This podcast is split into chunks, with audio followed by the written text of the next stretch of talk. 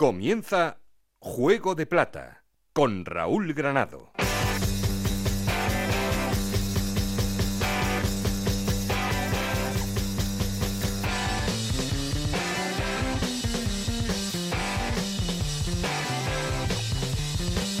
Hola, ¿qué tal? Muy buenas, bienvenidos a Juego de Plata, el podcast de Onda Cero en el que os contamos todo lo que pasa en Segunda División.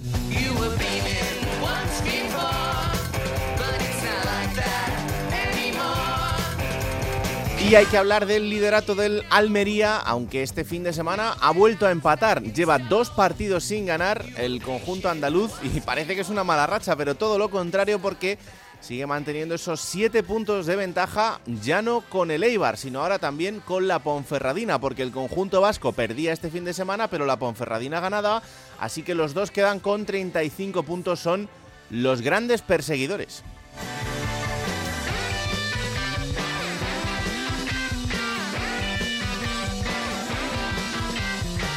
El Tenerife también intenta aguantar el tirón con un punto menos y detrás Valladolid y Unión Deportiva Las Palmas son los equipos que están en los puestos de playoff. Acechando el playoff y cada vez más cerca, Oviedo, Girona y Zaragoza.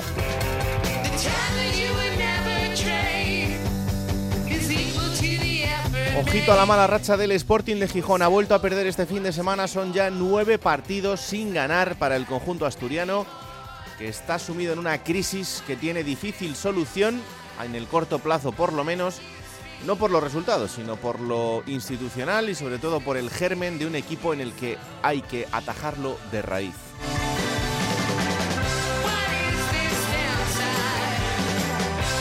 Y una semana más en problemas, Fuenlabrada, Amorebieta, Real Sociedad B y Alcorcón son los cuatro equipos que están en zona roja y pasándolo mal. Ya sabéis que queremos seguir en contacto con vosotros y para eso tenemos un perfil de Twitter que es arroba juego de plata y un correo electrónico juego de plata gmail.com. Aquí conmigo está el auténtico cerebro de este programa, Alberto Fernández, con Ana y Esther Rodríguez en la producción, con Nacho García los mandos técnicos. No estoy solo porque... Esto es Juego de Plata, el podcast de Onda Cero en el que te contamos todo lo que pasa en Segunda División.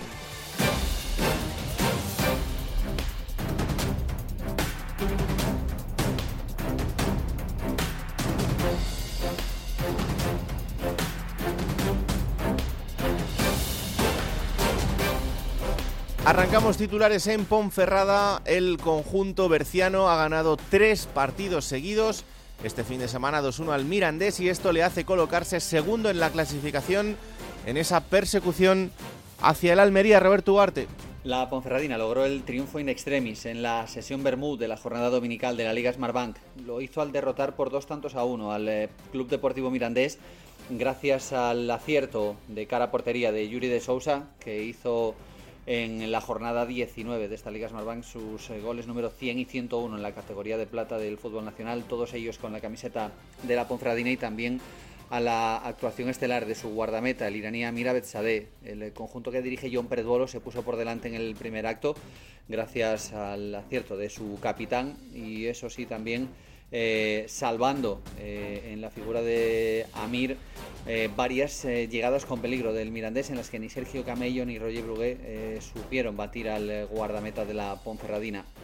pese a ello, el Mirandés que dirige Lolo Escobar siguió con su dominio, con las llegadas de forma constante en la segunda parte. Tuvieron la recompensa en forma del tanto que hacía Sergio Carreira mediado el segundo acto pero el tiempo de descuento eh, fue cruel con el eh, conjunto burgalés y vio como en una arrancada de Paris Adot que cedía en el pase de la muerte el balón a Yuri, el brasileño hacía el eh, segundo de su cuenta que se traducía además en la cuarta victoria en las cinco últimas jornadas disputadas para los bercianos que se aupan con este triunfo al segundo puesto de la clasificación de la Liga Smartbank en el ascenso directo.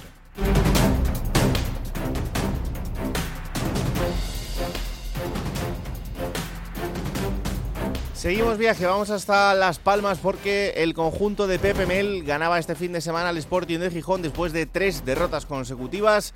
Ha frenado la sangría y ha entrado nuevamente en los puestos de playoff. Yendi Hernández.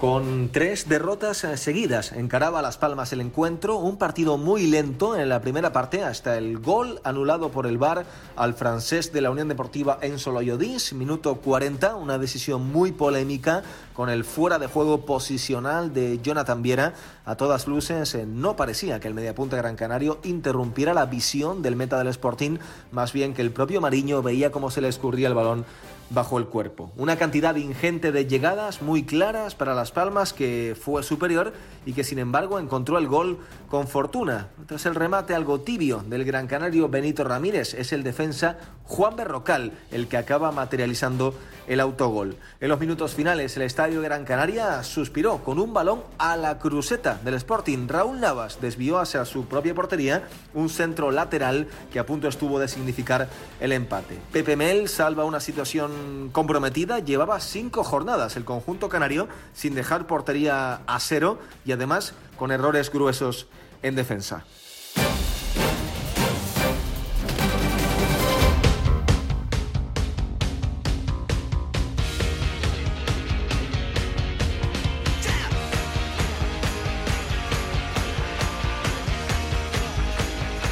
Es un gran día en Juego de Plata.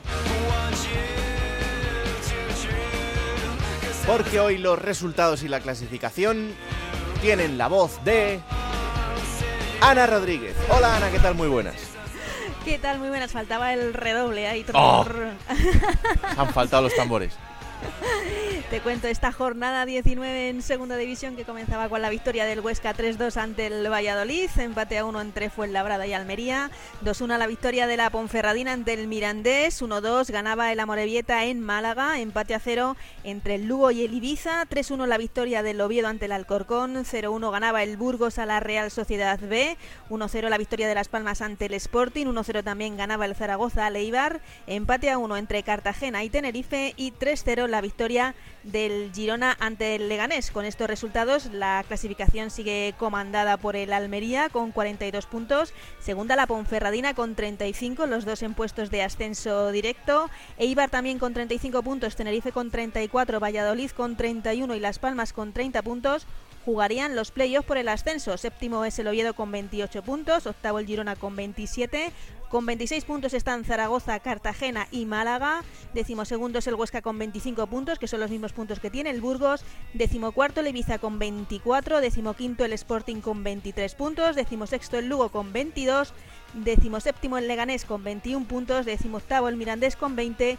Y en esos puestos de descenso fue el Labrada con 19 puntos. Amorebieta y Real Sociedad B con 17. Y Alcorcón colista con 9 puntos. ¿Cómo se ve la vida estando más cerca del playoff? Bueno, se va viendo bien, pero bueno, con tranquilidad. Yo creo que es un año raro en el que se puede ganar a cualquiera y se puede perder con cualquiera. Pero, oye, mucha ilusión con Francho y Francés, ¿eh? Ahí comandando al equipo. Sí, sí, sí. Lo que pasa es que siempre nos ilusionamos, unos años con Guti, otros... no, claro, pero es que esto va así, hay que ilusionarse Ay, y disfrutar sí, de lo sí, que tienes en el momento. Luego lo que venga, ya vendrá. Sí, sí. Almería-Zaragoza Pues este fin de semana, fíjate qué cosa. Claro. Es que venimos del Eibar y al Almería, pero Bueno. bueno, pasito a pasito. No está A bien ver. el Almería, ¿eh? Ahora está Manzano llorando y tal, ahora ya le, ahora ya le escucharemos, pero... Uy, no, no me pierdo a Manzano, no es me lo pierdo, no me lo pierdo. Es un buen momento para cogerles ahí con la guardia baja. Bueno, bueno, bueno. Tú imagínate con la vuelta de Petro, Vicky Vada Oh, y esas cosas. Madre mía.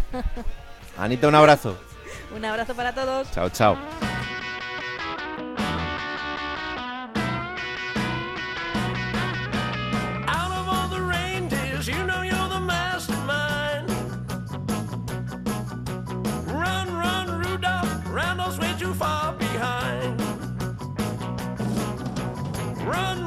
Es Navidad en Juego de Plata.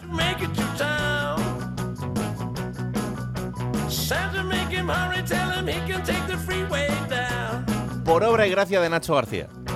Run, run, Rudolph, reeling like a merry-go-round. Llegado Rudolf.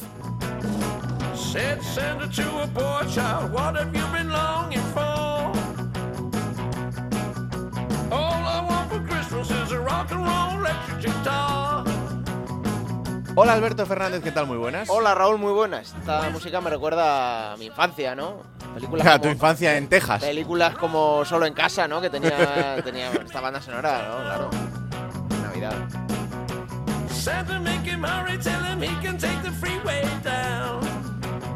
Bueno, ¿qué te ha parecido este fin de semana la jornada?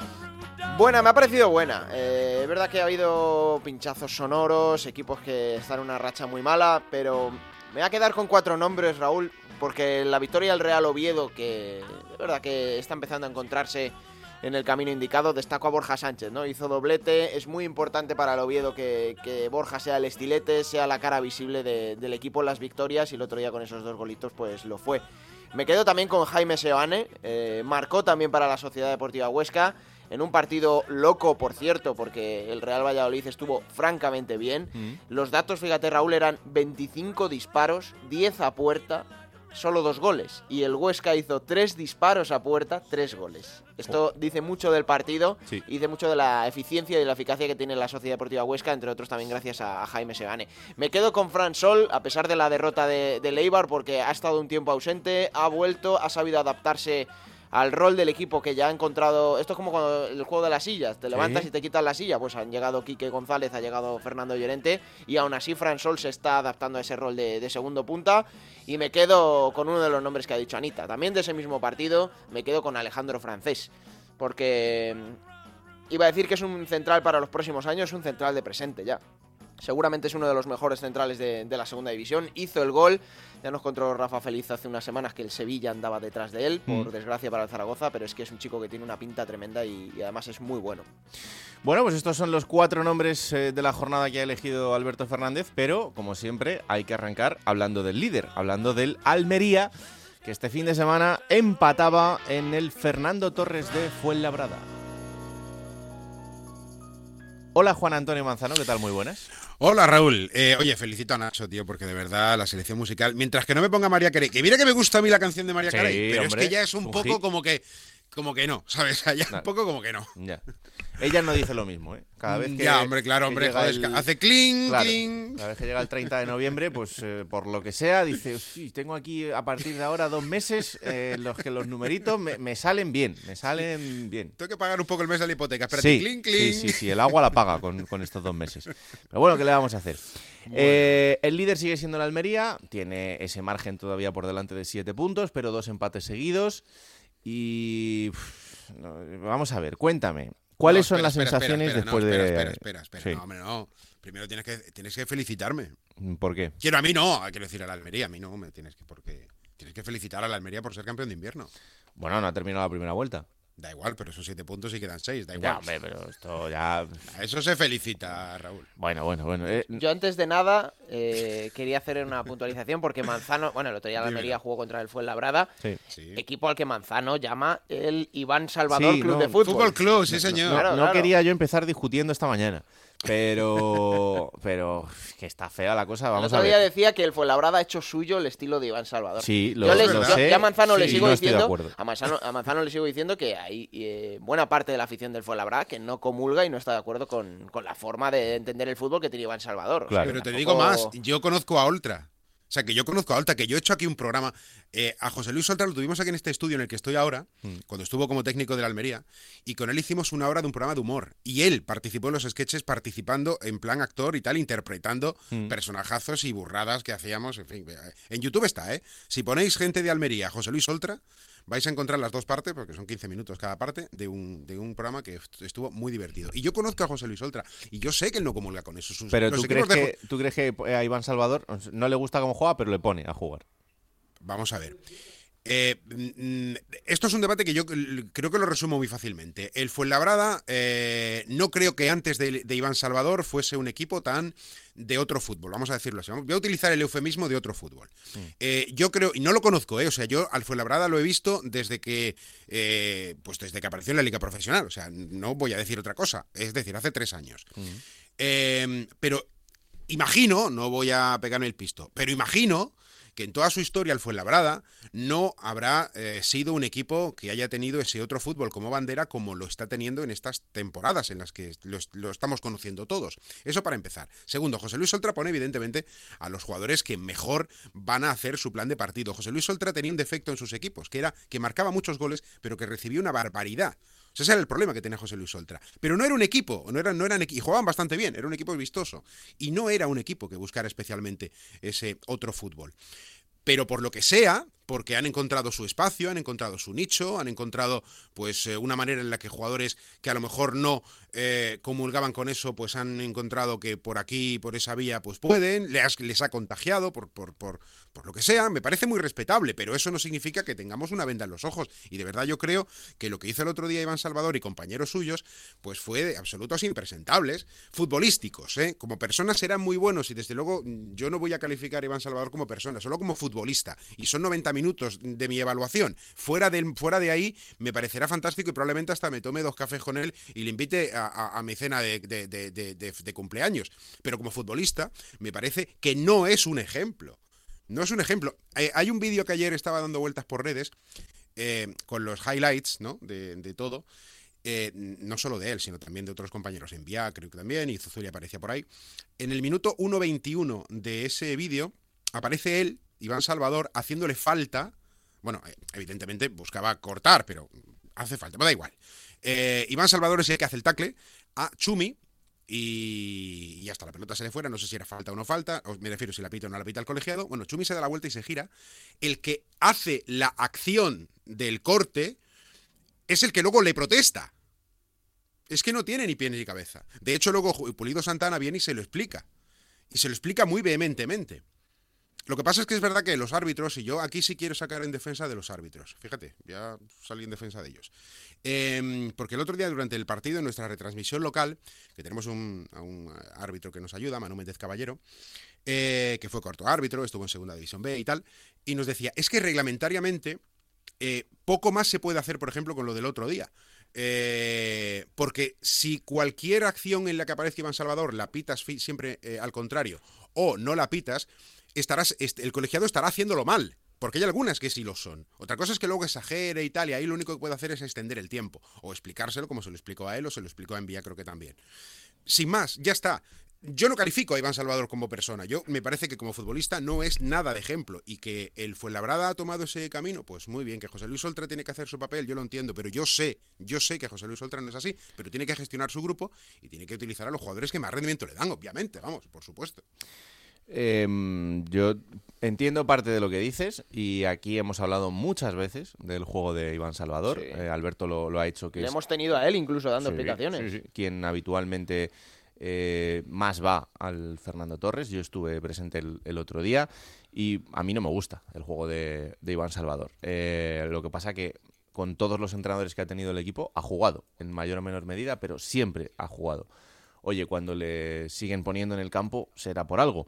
Ahora, yo lo que no compro es que el Fuenlabrada juegue a lo que juega Iván Salvador. Ahí tiene un tío como Pedro León, que es todo lo contrario a un fútbol, como tú dices, el otro fútbol. Entonces yo, ahí lo siento mucho, pero yo eso no te lo compro. El vídeo de los highlights, perfecto. En ese vídeo hay, por ejemplo, eh, se ve como Zozulia se tira se tira como se tiran todos los delanteros de primera y de segunda división, en una jugada clara que lo que tenía que haber hecho era tirar, pero como todos los delanteros les da por lo mismo, se tira directamente. Es un piscinazo terrible. Ahora, sacar eso en un vídeo para decir que el Fuenlabrada juega mal al fútbol, pues oye, ¿qué queréis que os diga? Es que el Fuenlabrada jugaba con el Almería. Entonces, eh, el Fuenlabrada está para descender mm. a segunda B. Que yo no digo que eso signifique que tengas que dar patadas. Pero insisto, creo que reducir a que el Fuenlabrada juega al juego de Iván Salvador, para mí, no es justo y no es la medida del equipo que se está viendo. Y más esta temporada, con un equipo que está sufriendo en la clasificación y que no está encontrando eh, la medida para, estar en una situación más o menos tranquila.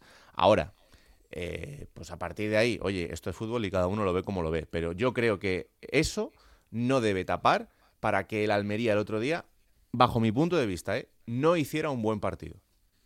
No lo hiciera. porque el, Almería no, fue, capaz de, tuvo el dominio del partido. correcto, exactamente. En una cosa no tapa la otra. Si es que yo estoy, eh, Raúl, de verdad, que yo estoy contigo, que me parece que es injusto, que es absolutamente injusto por todos y cada uno de los compañeros de, Iván Salvador, que sí que intentan jugar al fútbol y que sí que intentan hacer otra cosa. Y no me, y, no, y, no me parece, a ver, no me parece mal. Quiero decir, no me parece atípico eh, que, en cualquier mínimo contacto, pues alguien alguien, digo, cualquier, da igual, es que da igual que sea Zozulia como que sea Sadik, es que da igual. Busques intentar, pues, la, la- la pillería o el momento tal de tirarte al suelo, no sé qué, y buscar. Si eso no lo critico, si lo que critico es que una falta inexistente o incluso una falta se convierta en cuatro rebozados de croquetas. O sea, sí, esas pero- cosas, Que sí, pero esas es que eso está son muy las bien. que marcan el pero camino. que lo que yo no te compro es que el, el Fuenlabrada tenga el juego de Iván Salvador. No te lo compro. Pues mira, mira, pues mira envía que yo no le había visto simular una lesión de hombro cuando ni le toca, por ejemplo. Eh, o, o- o mira a Zozulia, que va eh, eh, con Iván Salvador en otra de las acciones. Y también, yo fíjate que no he visto a Zozulia protestar como lo, como lo vi protestar el otro día, porque estaba un poco al hilo y, y- y- y al, y al abrigo, al calor de lo que estaba haciendo su compañero. No, al abrigo no, Sí, está decimonoveno con el equipo en descenso. Si la clasificación es otra cosa, Raúl. Si la clasificación yo- es otra cosa. Y evidentemente, pero que lo he dicho antes, que igual que te he dicho que Oltra pone a los mejores con lo que tiene para intentar salir con el- de- sacar el- el objetivo, conseguir esa permanencia, si a mí eso me parece muy respetable. Si a mí eso me parece muy bien, que ponga todo lo que tenga encima, pero que eso no significa que tengamos una venda. Y desde luego, desgraciadamente, eh, pero es que hoy me toca a mí, pero que la semana que viene o la pasada, cuando le tocó a Gancedo, pues diría lo mismo. Y esta semana que viene, pues no sé con quién estará y volverá a hacer igual.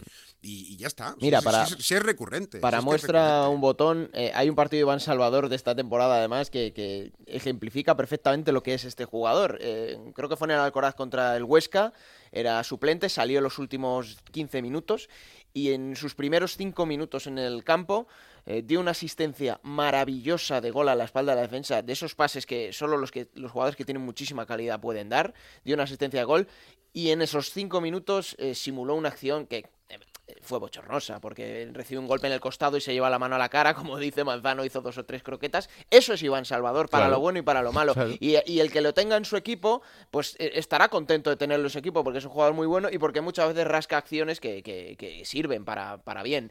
Pero, repito lo que he dicho antes, hay gente en el Fuenlabrada, aficionados, que no comulgan y que no quieren tener en su equipo a, a un jugador de este tipo, pero que existen y que para eso está el árbitro para sancionarlo. Eso es lo que tenemos que aceptar. Estamos diciendo lo mismo. que los tres estamos hablando sí, de lo mismo. Sí, pero, pero, Estamos diciendo lo mismo. pero no te compro que el equipo juegue a lo que juega Iván Salvador. Eso no Pues, te hombre, lo compro. Y pues, ya está. pues, bueno, ¿qué pues yo me parece bien que no me lo compres, Raúl, pero si solo tienes que ver un partido y darte cuenta la cantidad de veces No, no, que si los lo vi, si compañeros en el hacen campo, cosas, pero- claro, por eso, por eso, por eso, por eso, la cantidad de veces que los compañeros hacen cosas que hace Iván Salvador y, y, y desgraciadamente, bueno, también tampoco voy a eh, coger de, de la parte por el todo, porque iba a hacer un exceso verbal por mi parte, y es que solo tienes que ver todos los partidos y verás, y no, no es así, no, no, igual puntualmente un día eh, hay más, eh, digamos, contagio, o hay otro día que hay menos contagio, pero siempre hay una figura, y lo decías tú, Alberto, si es que no necesita Iván Salvador eso para jugar bien y para, para destacar, no necesita hacer esas cosas. No necesita hacer eso, es una, es que es, de verdad es muy frustrante, ¿no? Para, para quien quiere ver un futbolista bueno, pero bueno, pues en las tablas de Lope de Vega haciendo el Rey León, no lo sé. O sea, es que no. También hay que Bueno. decir que no es el único, ¿eh? O sea, tengo ejemplos. No, es que ahora sí. me ha venido a la cabeza, por ejemplo, Iván Alejo, que es otro futbolista que, que, Claro. pues, también le encanta exagerar mucho. O Sí, sea, ese también es otro que le gusta, le gusta la fiesta. En sí. un ratito estará por aquí Pedro León y hablaremos con él de muchas cosas y también le preguntaremos por esto. Vamos a ver. Eh, a ponerse las pilas. La semana que viene es Almería-Zaragoza. El Zaragoza llega en un buen momento y el Almería en casa, pues imagino que dará otra versión. El otro día le vi bien cuando salió Diego Sousa y cuando salió Arnau. Le dieron al equipo también un poquito más de, de profundidad. La verdad que Arnau tuvo mala suerte porque tuvo una ocasión muy buena en el tramo final del, del partido. Pero sí es verdad que, mm, que vi al- un Almería no tan dominador como en, en otros partidos. eh, así que a ver si este fin de semana recuperamos esa, esa visión del líder. Manzano, hablamos la semana que viene. ¡Hala, cuidaros! Adiós. Un abrazo, chao. Chao, Vamos a Oviedo, porque allí, oye, pues la cosa, dentro de esa irregularidad de resultados en la que no pueden encontrar una racha de, de dos, tres victorias seguidas, pero lo cierto es que en los últimos partidos el equipo no pierde. Y este fin de semana no es que no haya perdido, es que ha ganado. Y eso le hace pues estar asomándose al balcón del playoff. Le ganaba 3-1 al, al Corcón, al colista. Y ahí están, a dos del playoff. Hola Chisco García, ¿qué tal? Muy buenas. Hola, muy buenas pareja. Eh, decía antes eh, Alberto, con dos goles de Borja Sánchez, se los ha apuntado Bastón, a, no, a Sánchez, vamos a ponérselos a Bastón, Bastón, que es el Bastón, que, Bastón, el que los marcaba, y en lo que es una buena noticia para el equipo, que Borja Bastón los marque de dos en dos. Yo os lo venía diciendo, que al equipo le faltaba acertar. El, el domingo contra el Alcorcón acertaron, eh, sobre todo bueno, en la segunda parte, bueno, pues cazan una muy buena contra con el primer gol de Brugman y luego llegan prácticamente seguidos los dos de Bastón. Y cuando el equipo acierta, pues claro, gana, porque atrás es muy sólido, aunque cometió Joan Femeninas una torpeza ahí en, la última jugada de una de las últimas del partido, pero vamos, que, ya estaba todo, todo resuelto. Y es eso, es decir, si el Oviedo acierta arriba, el Oviedo es un equipo muy difícil de, de ganar. Es decir, tú piensas que en lo que llevamos de temporada ha perdido tres partidos. Perdió en el campo de la Almería, en el campo del Eibar, como perdió, que fue en la última acción del partido y habiendo merecido incluso la victoria, y perdió luego esa- ese gran borrón de la primera vuelta, que es una Mm. derrota en casa contundente contra el Burgos, que estuvieron francamente mal, y bueno, pues oye, que tienen derecho a estar un día mal. Pero es un equipo muy difícil, es muy peleón, es muy combativo. Es verdad que empata mucho, que le faltan victorias, pero sí, está ahí, bueno, pues eh, donde más o menos le- se le estaba exigiendo, ¿no? Es decir, merodeando esa zona de, de la- de los playoffs, estuvo un rato el domingo en playoffs hasta que Las Palmas ganó al Sporting, y nada, pues la gente está contenta y muy ilusionada con, con el viaje a Valladolid, que aquí es visto como decir, bueno, a ver, muy bien, hiciste siete de nueve frente al eh, frente de equipos que estaban en la zona baja como Moribieta, Mirandés y Alcorcón, ahora toca sumar y a poder ser de tres ante uno de los que de verdad aspiran a, a pelear ascenso directo y playoff. Es curioso, el Sporting podía haber hecho que el Oviedo hubiera entrado en playoff, fíjate. Está, el Sporting para hacer favores, sí. está el Sporting ahora para hacer favores, a ver si se hacen uno a sí mismos y déjalos tranquilos, no, no, no queremos nada de allí. Oye, pero una cosa del, del Oviedo, eh, más allá de la ciudad en la que evidentemente todo el mundo está pendiente del equipo y tal, pero yo tengo la sensación de que todavía, no sé si durante la temporada esto cambiará, pero que todavía el equipo gane o pierda no es un equipo eh, protagonista fuera de su ciudad. Me explico. Eh, ahora mismo, por ejemplo, en la Unión Deportiva Las Palmas, más o menos la gente que está encima de la categoría sabe que ver un partido de Las Palmas te asegura ver un partido de buen fútbol. Sí. Luego pueden ganar, pueden perder. Ahora venían de una racha de tres derrotas. Con el Oviedo no sabemos muy bien en qué punto está. No, no, no, eh, sí lo, no, sí, sí lo sabes. Es decir, el Oviedo es- está empezando a ser el perfil de equipo de, de esta segunda división, de la segunda división de los últimos años. Es decir, fuerte y feo. No, eh, vale, aquí no enamora, aquí no esperes ver unas combinaciones y un sobe de pelota de la leche, no. Ahora bien, pide un equipo aguerrido, pide un equipo que sea firme en defensa y un equipo rápido y que sea ambicioso en la presión y te lo da. Ahora bien, ¿eso es muy bonito para el público? Pues no lo es. No. Es precioso para el aficionado del Oviedo cuando engancha una serie de tres partidos y hace siete de nueve, pero poco más. Y por eso también, cada vez que hay un bajón en los resultados, aquí parece que se mueven todos los cimientos, porque no os quiero contar cómo fue la semana después de quedar eliminados en Copa con el. Eso te iba a decir, que de ser el único equipo del fútbol profesional que ha quedado eliminado en Copa, ¿ha, ha escocido mucho?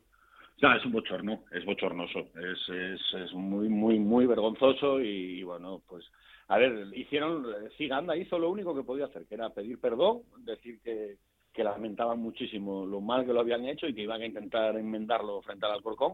Y de hecho el tercer gol, hay, hay una celebración de Borja Bastón que es así peculiar, porque él hace, hace el primero, o sea, cuando marca el 2-0 el Oviedo, cuando es el primero de Borja Bastón, él lo celebra, bueno, pues como lo celebra siempre, y cuando ya meten el 3-0 y dicen, bueno, esto ya está sentenciado, él se va al banquillo y se abraza con todos los suplentes, es decir, con muchos de los que estuvieron en el partido de, de Andratx. Bueno, pues es- se ha visto un poco como querer apoyar también a la gente que no estuvo al nivel, que no dieron el nivel, y eso dio para debate esta semana aquí, porque había como un rum rum con Ciganda con que no estaba dando oportunidades a jugadores que lo merecían, y cuando llega la Copa y los pones y te elimina el Andratx, pues a mí me queda una conclusión. Digo, el entrenador no es imbécil. Es decir, pone a los que están bien y los otros, por lo que sea, en este momento no están para, para, para jugar y por eso juegan poco. Es, que es apabullante. El resultado de la Copa es apabullante en ese sentido. Aquí se hablaba de una plantilla muy profunda y la plantilla, bueno, pues está bien, es eh, un poco mejor que la de temporadas anteriores, pero ni mucho menos es un plantillón como los que puede haber por, por la categoría, cuando ahora estaba escuchando a Manzano, cuando hablas de Leibar, del propio Valladolid, de Las Palmas, un montón de equipos con plantillas muy superiores a la Oviedo. Tiene otra lectura también, que es que cuando un entrenador no confía en Ah. los jugadores que no juegan, eh, luego ponerles a jugar eh, a un partido único y para que te clasifiquen al equipo, pues también tiene estas cosas. Pero complicado eso, no. ¿eh? es decir, el conjugar Sí. todo eso, yo lo entiendo. ¿eh? no, quiero parecer yo el Grinch en el día de hoy, porque parece que, estoy discutiendo con todo el mundo, pero... Tiene bueno. razón, eh, tiene razón. Es decir, yo no le puedo exigir a Cristian Fernández que dé el nivel que daba el año pasado cuando jugaba todo seguido, cuando ha jugado tres minutos en la primera jornada de liga en el añadido contra el Lugo y el siguiente partido es ahora en, en la Copa. O no se lo puedo exigir al propio Montiel o a Rivas o a Tomeu Nadal que jugaba los primeros minutos. No, no, yo no sé. Yo, no, Dios me libre. O a Luismi, que está hecho unos zorros, es decir, y nadie va a poner en duda la calidad de Luismi, que aquí lo conocimos, pero ahora mismo Luismi no, no puede jugar, es decir, pero bueno, pues no pasa nada, que, que ya se pondrán bien y, y tendrán la opción, pero No, lo- ¿sabes lo que pasa? Que eh, esto a veces también es la excusa perfecta. Porque si sale bien y el equipo se clasifica, pues oye, le da oportunidad y bueno, pues ya irán entrando. Y si sale mal, pues es, ¿veis? Yo llevaba razón. Esta gente no, no puede jugar. esto es así. Y no Esto- es la manera de solucionarlo. Pero, oye, cada uno sabrá lo que, lo que hace. Valladolid-Oviedo, partidazo este fin de semana. Si el Oviedo gana, se va a meter de lleno en la pelea. Y además el Valladolid viene de perder, pero después de jugar un muy buen partido, como decía antes Alberto, contra el Huesca, pero no tener ese acierto de cara a portería que necesitó para, para ganarlo. Gracias, Chisco. Un abrazo. Un abrazo, cuidaros mucho. El otro día me decía un, amigo que es del Oviedo, me decía, el Alcorcón es el peor equipo que ha pasado por el Tartier en cinco años.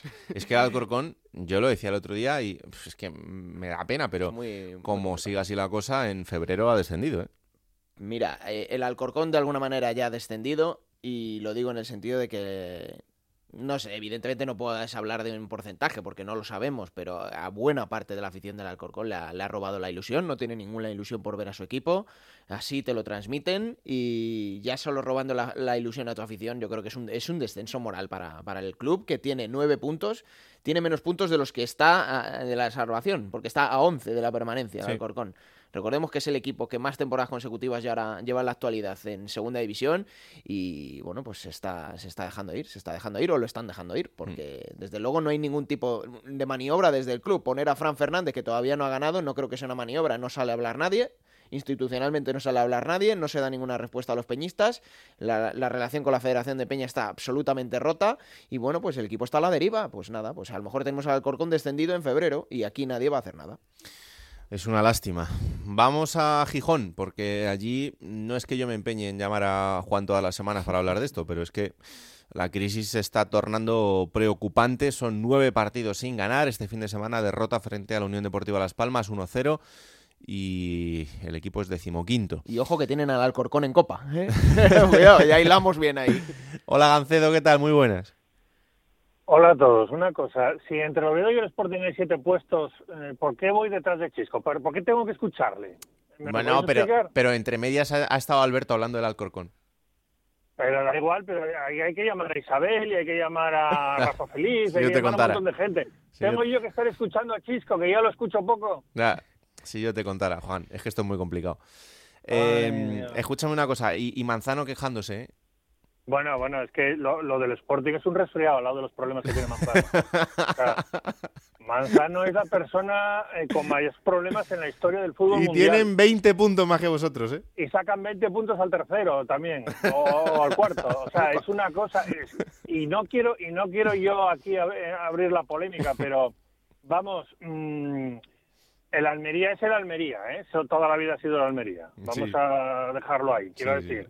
Que el Almería está ahora como está por lo que está pero vamos no nunca fue el Real Madrid ni el Barcelona No, no. Cuando ha dicho, Eh, Chisco, entiéndeme, cuando ha dicho ¿eh? Chisco que el Oviedo es fuerte y feo, el Sporting ¿qué es? Formal, formal. el Oviedo siempre es fuerte y feo No, no, te pregunto qué es el Sporting ahora. El Sporting ahora mismo es, mira, voy ahora mismo camino de mareo, Alberto, y no sé lo que me voy a encontrar. Porque en teoría, en teoría va a estar Gallego dirigiendo la sesión. Pero si me dicen que me jode la casa, doble o nada, no me la juego, ¿eh?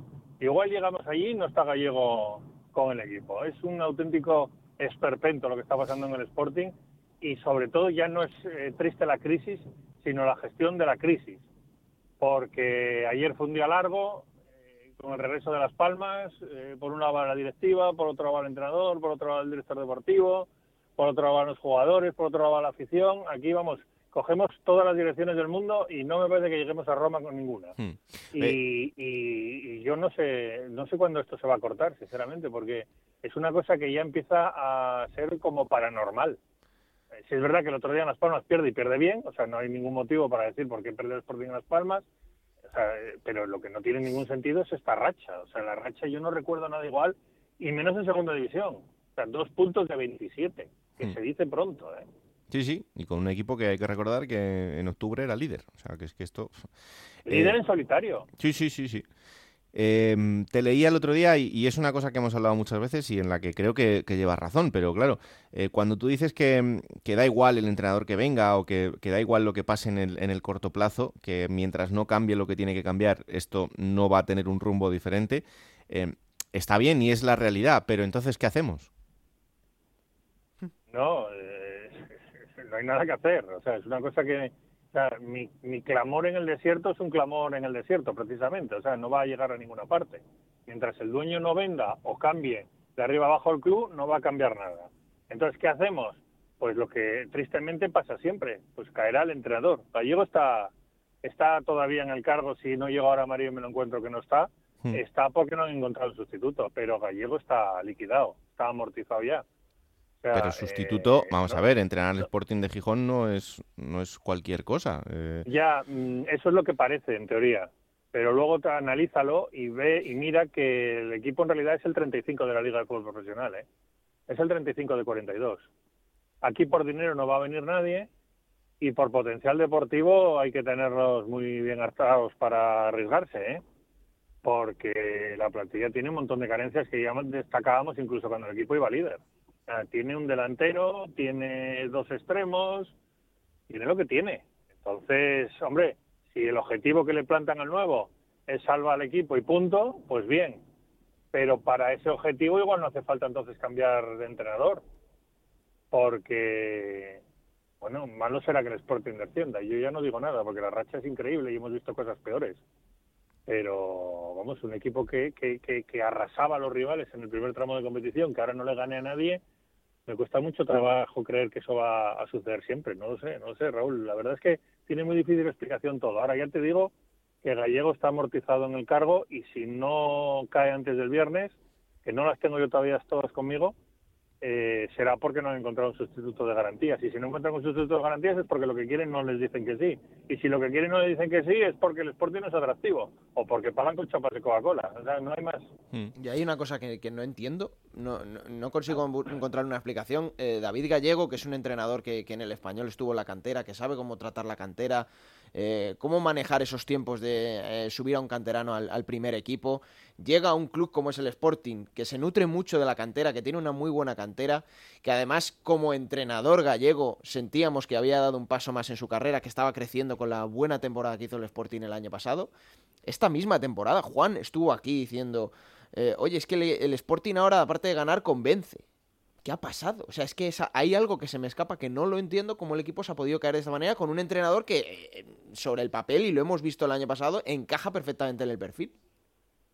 No, no, es que no lo entiende nadie. Si es que Gallego no merece ser destituido, sinceramente. O sea, si haces un cómputo general de su trabajo en el Sporting, para nada merece ser destituido.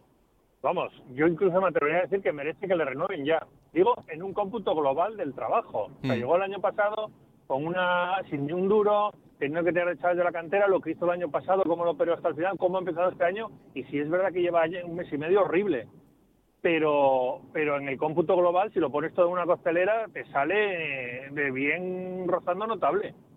Sinceramente, lo que pasa que lo último es lo que, lo que estamos analizando, y lo último es que no hay por dónde cogerlo. Y luego él ayuda muy poco, sí es verdad que él ayuda muy poco. A mí me parece buen entrenador, además un entrenador con mucho margen de mejora, pero me parece que falla y falla terriblemente, eh, por un lado, en que es un poco cabezón, muy cabezón, diría yo, y segundo, que las ruedas de prensa no es lo suyo. O sea, tú no puedes sentarte y hablar 15 minutos y decir siempre lo mismo. Y una semana y otra y otra. Tienes que cambiar el discurso. No se le da bien explicar el mensaje. Y como no se le da bien explicar el mensaje, eso cabrea mucho más a la gente. O sea, tú ves el partido de Las Palmas o el anterior en casa con el Fuenlabrada, o el día de la Real Sociedad, o, o cuando se perdió en Ponferrada, y ya estás enfadado y a los cinco minutos te plantan a Gallego diciendo que está encantado y que ese es el camino, y claro, te indigna mucho más. Y eso cuesta mucho trabajo defenderlo. Y como cuesta mucho trabajo defenderlo, tiene muy difícil defensa y por lo tanto seguramente la cuerda se va a romper por su lado. Pero sinceramente no ha hecho de méritos en un cómputo global para ser destituido como entrenador del Sporting. Mm. Pues eh, así están las cosas. Yo hace tres semanas me encontré con un exjugador del Sporting. Estuve hablando un rato eh, con él y estaba bastante preocupado. De hecho, me dijo, algo me podía imaginar, pero no tan así. y hace tres semanas. No sé qué, qué diría ahora, pero es alguien que, que siente bastante esa casa y que, y que conoce muy bien lo que pasa, lo que pasa dentro. Vamos a ver, este fin de semana el Sporting tiene que recibir al Huesca en el Molinón, así que veremos si con David Gallego o no, y os lo iremos contando porque aquí ya prácticamente es todo día a día. Juan, hablamos, un abrazo. Venga, un abrazo, chao. Vamos a hacer una pausa y después estamos en Fuenlabrada, nos recibe en el Estadio Fernando Torres Pedro León.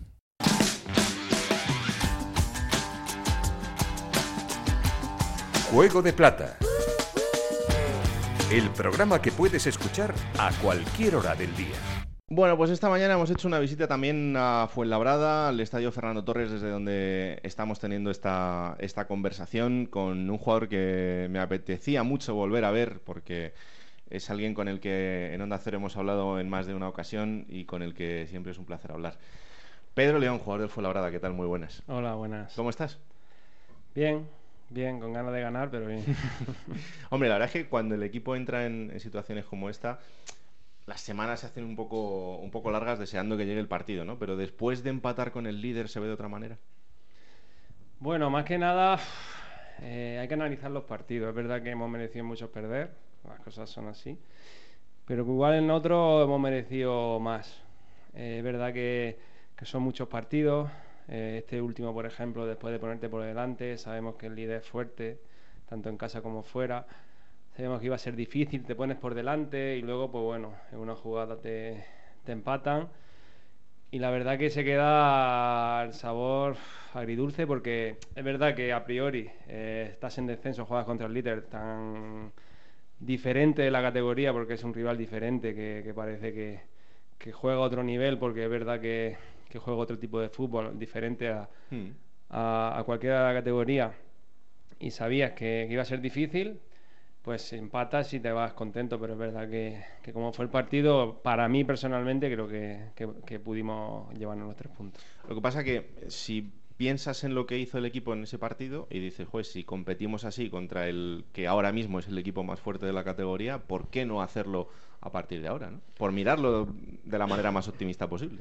Sí, sí, a ver, eh, yo tengo mi propia opinión. Es verdad que ya te digo que, estamos ahí, que está siendo un año complicado, pero yo creo que cuando el equipo ha estado disponible la plantilla completa, el equipo da la cara. De hecho, los primeros 10 partidos el equipo estaba a mitad de la tabla tranquilo.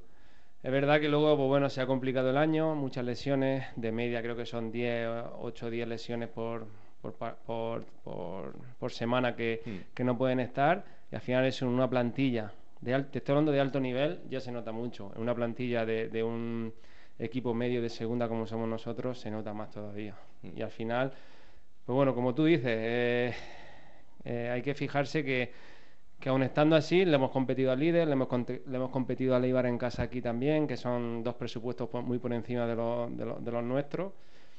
Pero bueno, al final, como te he dicho, eh, ahora vas a Burgos, otro tipo de fútbol, otro tipo de, planteamiento. Al final, a nosotros eso no nos debe importar mucho, simplemente competir, ir al 100% y a ver si, si podemos sacar allí un, un resultado positivo para nosotros. Lo de las bajas es una, es una realidad y es así. Eh, la última de ellas es la de Juanma, alguien súper importante también dentro del vestuario. En una situación así, eh, ¿te sientes como que la gente tira un poco de ti y tú tienes que hacer un poco el papel de, estar animando a, los más jóvenes, de estar centrado en que la gente eh, no vea esto como un pesimismo constante de semana tras semana? Bueno, está claro que la lesión de, de Juanma es muy importante.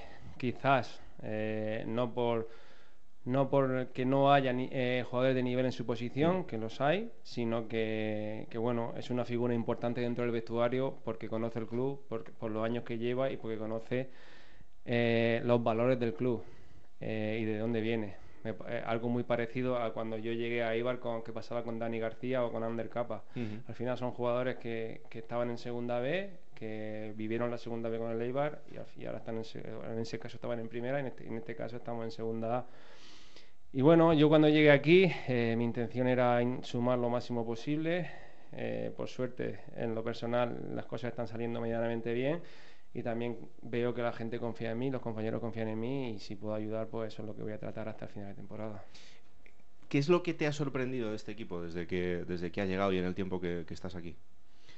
Sobre todo la humildad de, de la plantilla, de- del cuerpo técnico.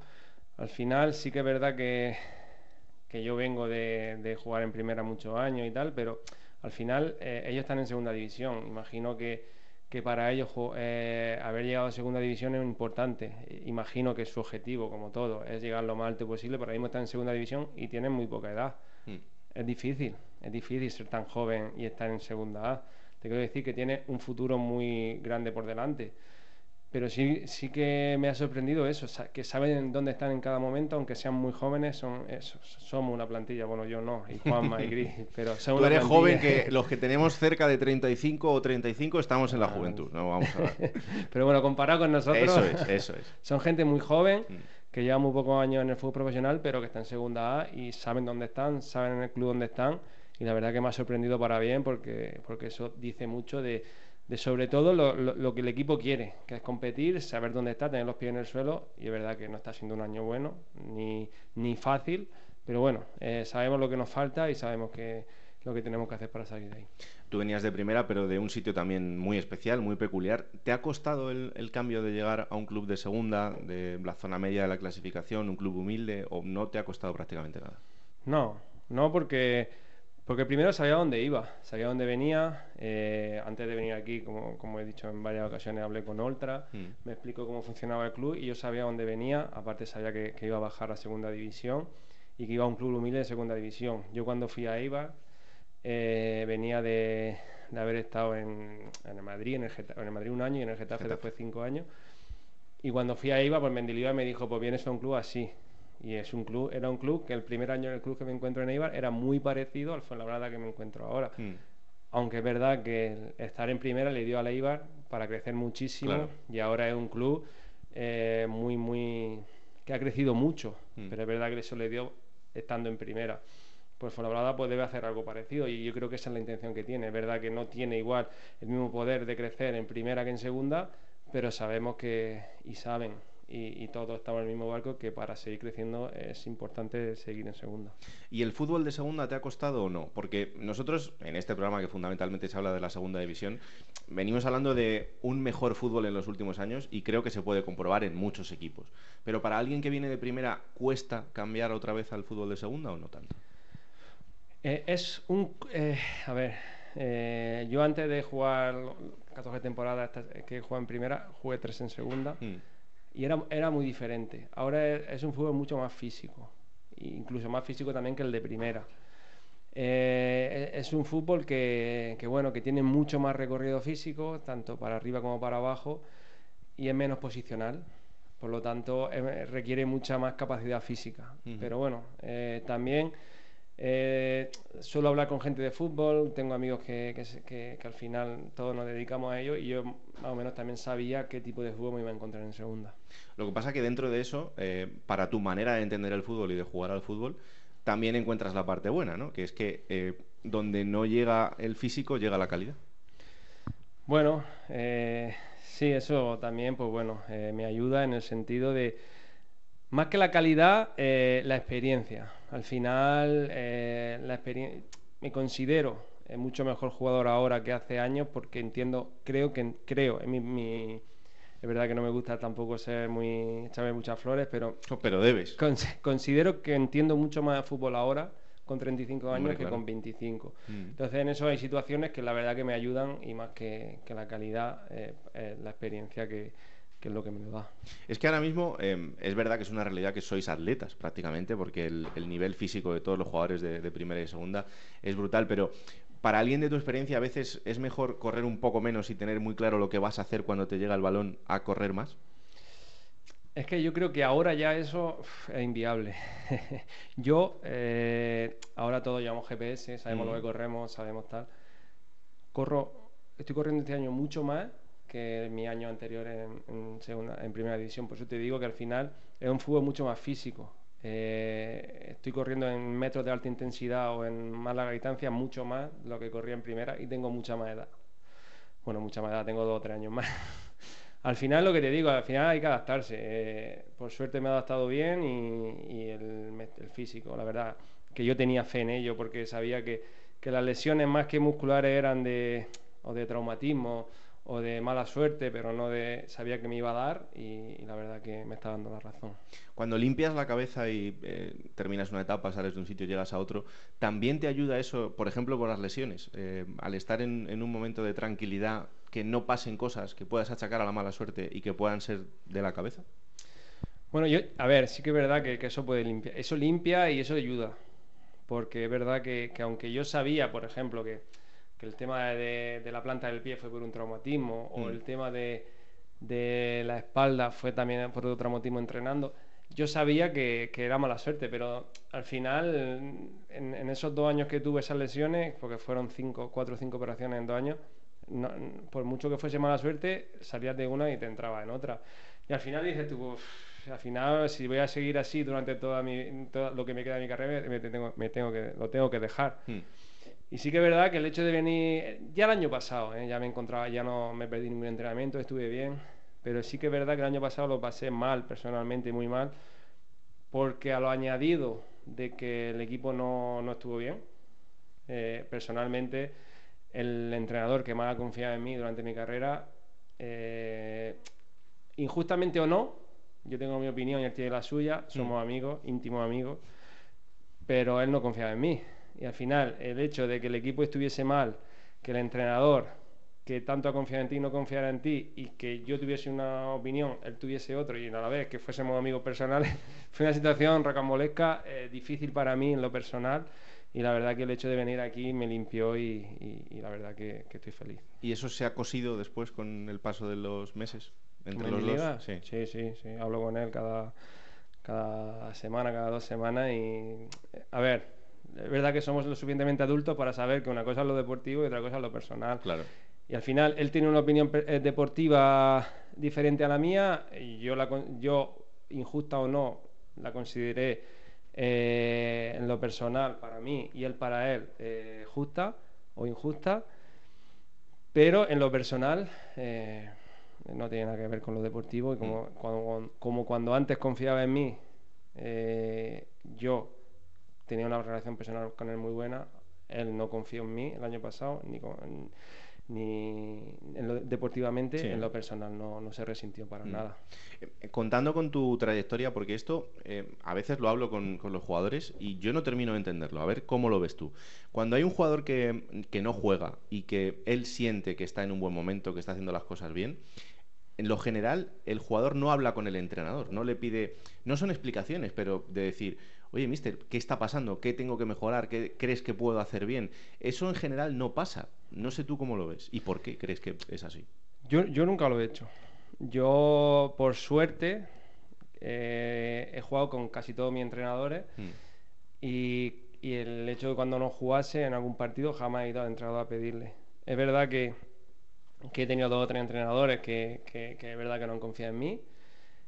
Eh, bueno, Mendilibar es una excepción porque es el que más ha confiado, pero es verdad que el año pasado no. Pero yo jamás fui a él a decirle por qué no me pones, porque el año todos estos años y ahora no, jamás. Si él ha venido a mí a decirme, vale, pero yo a él nunca. Y yo creo que, que al final son decisiones de entrenador. Yo lo que te digo, yo te hablo así porque tengo tanta confianza con él en lo personal que, que lo puedo hablar. Si yo no tuviese esa, esa confianza, no hablaría, no, me callaría. Al final, eh, los jugadores somos egoístas por naturaleza. Mm. Eh, tú siempre consideras que puedes jugar. Igual el año pasado yo no, no estaba para jugar, o igual sí, no lo sé.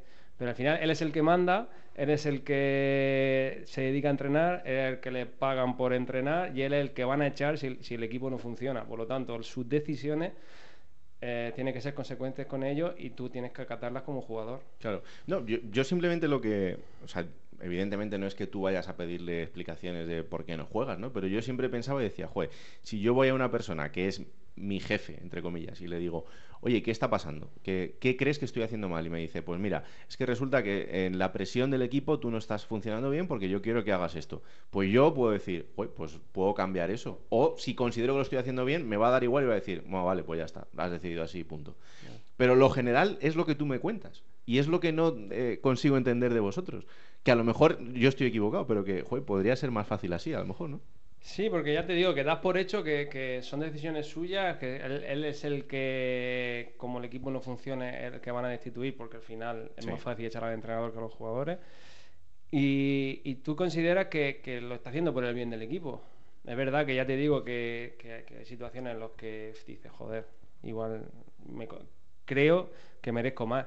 Pero yo, yo, por suerte, no he tenido muchas de esas situaciones y cuando las he tenido no he sido de ir a preguntar, pero sí que me consta que hay, que hay compañeros que van preguntan y el entrenador da su- sus explicaciones que, que imagino que, que al final es lo que te digo, el entrenador eh, es el que piensa así y como es el que manda y el que, el que tiene más responsabilidad en ello y el que va a tener sus consecuencias si la cosa no funciona, es el que manda y tú como jugador debes aceptarlo. Eh, después de la salida de Eibar, ¿en algún momento te viste con otra camiseta azul diferente a la del Fuenlabrada? No, no, no, porque en ningún momento, a ver, con, con Ángel Torres tengo, es parecido a lo de Mendilibar. tengo mucha amistad con él, Hmm. eh, considero que ha sido el mejor presidente que he tenido, eh, más allá de, de mi relación personal con él, y, y es verdad que en las mejores familias siempre pelea y con él tuve una pelea importante cuando el tema de la ficha.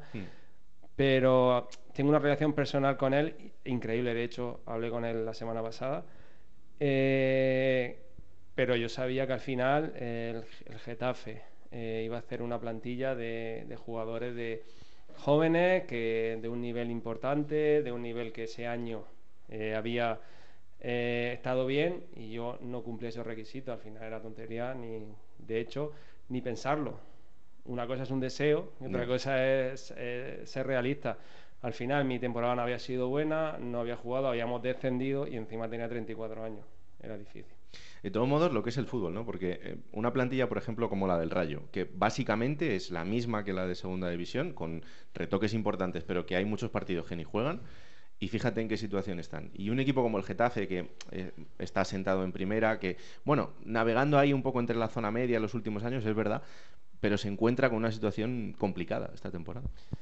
Porque el fútbol son momentos. Al final es mucho de cabeza, mucho de confianza. Te hablo, mira, te hablo en lo personal y ya te- no te quiero decir en lo colectivo. Al final tú estás bien, tú rindes, eh, estás feliz, eh, notas la confianza de todos, eh, rindes. El siguiente año pasa lo contrario y parece un jugador totalmente diferente a lo que era el año pasado. ¿Por qué? Si era el mismo jugador, tiene la misma calidad, la misma eh, visión táctica, el mismo trabajo, ¿por qué? Al final, el 80, no sé, tanto por ciento, pero un tanto por ciento muy elevado en la cabeza y la confianza. Yo creo que, que el Rayo empezó la liga como un tiro, eso le sumó con una confianza increíble en ellos, como, cole- como equipo, y al final mira cómo está. Getafe totalmente lo contrario, empezó la temporada mal, eh, una racha mala, la cabeza te va minando, al final te mete en el hoyo y es difícil salir. Es verdad que ahora con Quique eh, han recuperado un poco, eh, llevan una racha que si no hubiesen estado metidos en, en el, en el lío que, se han metido, igual estarían en mitad de la tabla. Sí, sí. Pero al final, eh, venir de esa situación mala le ha hecho que va, va a terminar sufriendo todo el año y yo estoy convencido de que van a salir de ahí. Pero al final, eh, estar 10 partidos sin ganar, te hace que todo el año vaya a contrarremolque. Mm. Eh, cuando empieza un partido, el jugador sabe el día que no va a ser el día. ¿Te das cuenta desde el principio o, o te vas metiendo en la dinámica del partido y al final te lleva a eso? Quiero decir, hay, hay veces en las que el entrenador dice, hoy ha salido todo mal. ¿En esos días el futbolista lo sabe desde el principio? No, es verdad que, que- que te pueden notar eh, en, el, en el calentamiento, con más menos confianza, más o menos cansado. Es verdad que cuando tienes tu día de verdad, se nota. Cuando tienes el día malo, igual no. Pero cuando tienes el día de verdad, que dices tú, hoy me encuentro pletórico, se nota en el- ya en el calentamiento. El otro, el, el día malo, pues igual no, porque hay días que es verdad que notas que estás bien y salen desastres de partidos. Y otros partidos que, que, estás- que te notas que uff, y al final te, te enchufas y te sale un buen partido. Pero cuando estás pletórico, eh, suele coincidir con que el equipo está muy bien. No es como una pájara, ¿no? Que, que ahí ya No, ves que no hay ya- piernas y no hay. Ahí ya. Eh, al final, esta categoría eh, nos está enseñando que hay una igualdad tremenda en los últimos años. Yo creo que este año va a ir un poco por ahí, aunque la Almería pueda despegarse un poquito más, pero ¿crees que puede ser así durante todo el año? A ver, yo creo que sí. Yo al final, eh, este año, eh, estoy viendo más segunda que primera cuando normalmente era al revés. Claro. Y veo que hay, eh, es verdad que, que- que hay un equipo que, que es que juega diferente. Al final lo ves y juega diferente. Es un estilo de juego diferente, juegan muy bien, con una presión muy adelantada, que re- recuperan alto y juegan, combinan. Para mí juegan diferente y para mí es el mejor equipo de la categoría porque eh, ya te digo que ese estilo de juego la verdad que, que le está yendo bien y, es muy difícil de, de anular porque presionar tan arriba, recuperar arriba y a la vez ser buenos para llegar, Mm. que es el Almería. Claro. Después veo que hay equipos que jugamos parecidos y que se resuelven por detalle. Y eso hace que haya esa igualdad que hay tan tremenda. No sé si va a seguir así durante toda la temporada, pero yo no veo ningún equipo que, que- que ya te digo que, que pueda romper esa igualdad a, a corto plazo. No sé qué pasará aquí a- dentro de 42 jornadas porque es tan larga la liga. Pero, pero a corto plazo no veo yo ese, ese equipo que sea. De hecho, los partidos se suelen resolver por resultados muy, muy justos y por Mm. detalle. Claro. Eh, te hago las últimas. Al principio del programa, mi compañero de Almería estaba muy enfadado con Iván Salvador. Que, que vaya partido que les dio. Eh, bueno, al final no vamos a descubrir el juego de Iván, que es de una calidad brutal, muchas veces, y así lo hemos dicho. Desde dentro, eh, tenerle compañero como compañero imagino que es una bendición. Sí, a ver, eh, cada uno tiene su manera de, de jugar y su manera de ser dentro del campo. Iván es como es, pero futbolísticamente lo que sí te puedo decir es que nota mucho. Claro. Eh, al final, él su- se queda la pelota, le hacen falta. Al final le dan y parece que no le han dado. Y le dan. Mm. Créeme que le dan. Porque al final llega al, llega al vestuario después del partido siempre señala por todos lados. Claro. Pero yo lo que sí te digo es que futbolísticamente nota mucho. eh, a mí me gusta mucho como jugador y, y la verdad que, que para nosotros es una bendición. El Pedro León post-futbolista, ¿qué quiere ser? ¿Entrenador, director deportivo? De- ¿No quiere saber nada del fútbol? A ver, eh, no lo sé. A día de hoy no lo sé. Te digo, a, mí me gusta, yo vengo de una familia deportista y me gusta mucho el deporte. Y a mí en mi caso me encanta el fútbol. Eh, me gustaría alargar mi carrera lo máximo posible, no te voy a engañar. Me gustaría hasta que, ahora que me encuentro muy bien, Mm. hasta que el cuerpo me dé. Ojalá sea muchos años, ojalá que los dos años estos que he estado no jugando se me alarguen más, más adelante. Puede y- ser como Valverde, que los dos años que no compitió, fíjate ahora, pues tú lo mismo. Ojalá. Y ese es mi objetivo, alargarlo. Después no lo sé. Pero sí que, me- no sé, me gusta mucho el fútbol. Es que me gusta mucho, no te puedo decir si entrenador, porque imagino que, va a ser- que será muy difícil. Mm. Eh, yo me imagino eh, llevando a 25 compañeros, eh, cada uno con sus pensamientos, como habla- hemos hablado antes, como con su idea y tal. Al final debe ser muy difícil. Entonces no me atrevo a decir si entrenador o no entrenador, o con niños o sin niños, no lo sé, pero creo que, que sin el fútbol lo pasaría mal. Luis Le, ¿qué tal? ¿Cómo está? Bien, ilusionado con el nuevo equipo y, y esperando que empiece la temporada. Pedro, un placer. Que ojalá que según avance la temporada el equipo esté en mejor situación, que nos volvamos a ver para celebrar la permanencia, será una buena noticia. Y ya sabes que esta es tu casa. Hay gente muy pesada en Onda Cero que está todo el día con Pedro León en la cabeza, pero es por un buen motivo, porque es que es un gusto siempre hablar contigo. Así que que, que haya mucha salud y que vaya muy bien, ¿vale? Muchas gracias, aquí estoy para que necesitéis. Seguimos en Juego de Plata con Raúl Granado.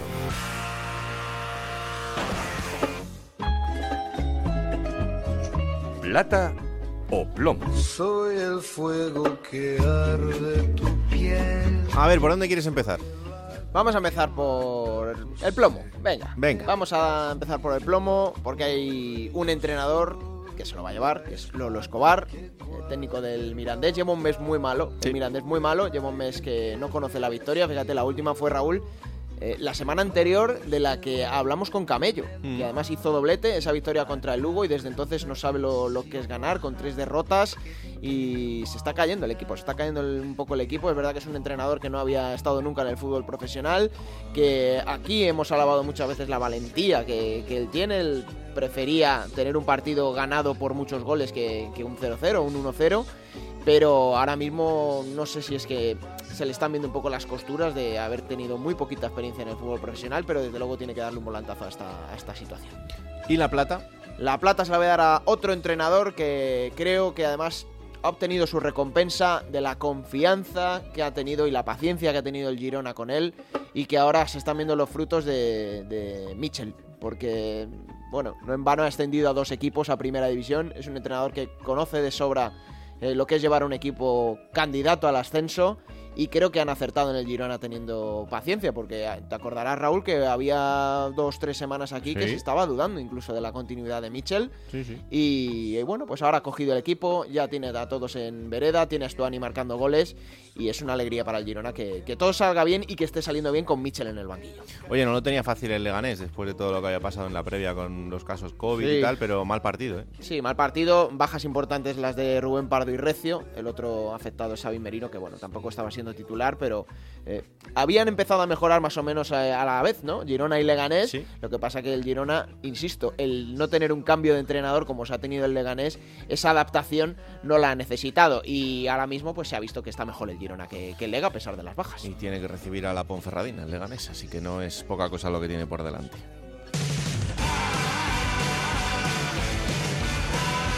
Eso será ya en la jornada vigésima, que es la de este fin de semana. ¿Con qué horarios, Alberto? Y que va a arrancar el viernes con ese partido para Juan Gancedo a las 9 de la noche en el Molinón, Sporting de Gijón, Sociedad Deportiva Huesca. Para el sábado a las 4 de la tarde vamos a tener dos partidos, el Burgos Fuenlabrada y el Ibiza Girona. A las 6 y cuarto Almería Real Zaragoza, a las 8 y media Eibar Málaga. Cerrará la jornada sabatina en el Heliodoro a las 9 de la noche, 8 hora canaria. Tenerife, Lugo. Para el domingo a las 2 de la tarde Leganés Ponferradina, a las 4 Valladolid, Oviedo, a las 6 y cuarto habrá dos partidos, el Alcorcón Cartagena y el Amorebieta Unión Deportiva Las Palmas. Tendremos, Raúl, un partido para el lunes 13 de diciembre a las 9 de la noche en Andúba, Mirandés, Real Sociedad B. Bueno, pues esto será todo el fin de semana, os lo contaremos en Radio Estadio, con los resúmenes en Radio Estadio de Noche, y aquí estaremos la semana que viene, que por cierto es semana de Copa del Rey, en la que también estarán presentes todos los equipos de Segunda División, menos el Oviedo, que es el único que cayó eliminado y que no tiene partido, así que también haremos balance de lo que pase en la Copa de Su Majestad el Rey. Esto es Juego de Plata, el podcast de Onda Cero que tenéis disponible cada martes a partir de las 5 de la tarde en Onda Cero.es para que os lo descarguéis, lo compartáis y le digáis a todo el mundo que existe este bendito programa que hacemos con tanto cariño. Que la radio os acompañe. Chao.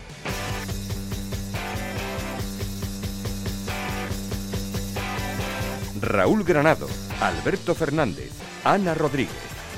Juego de Plata.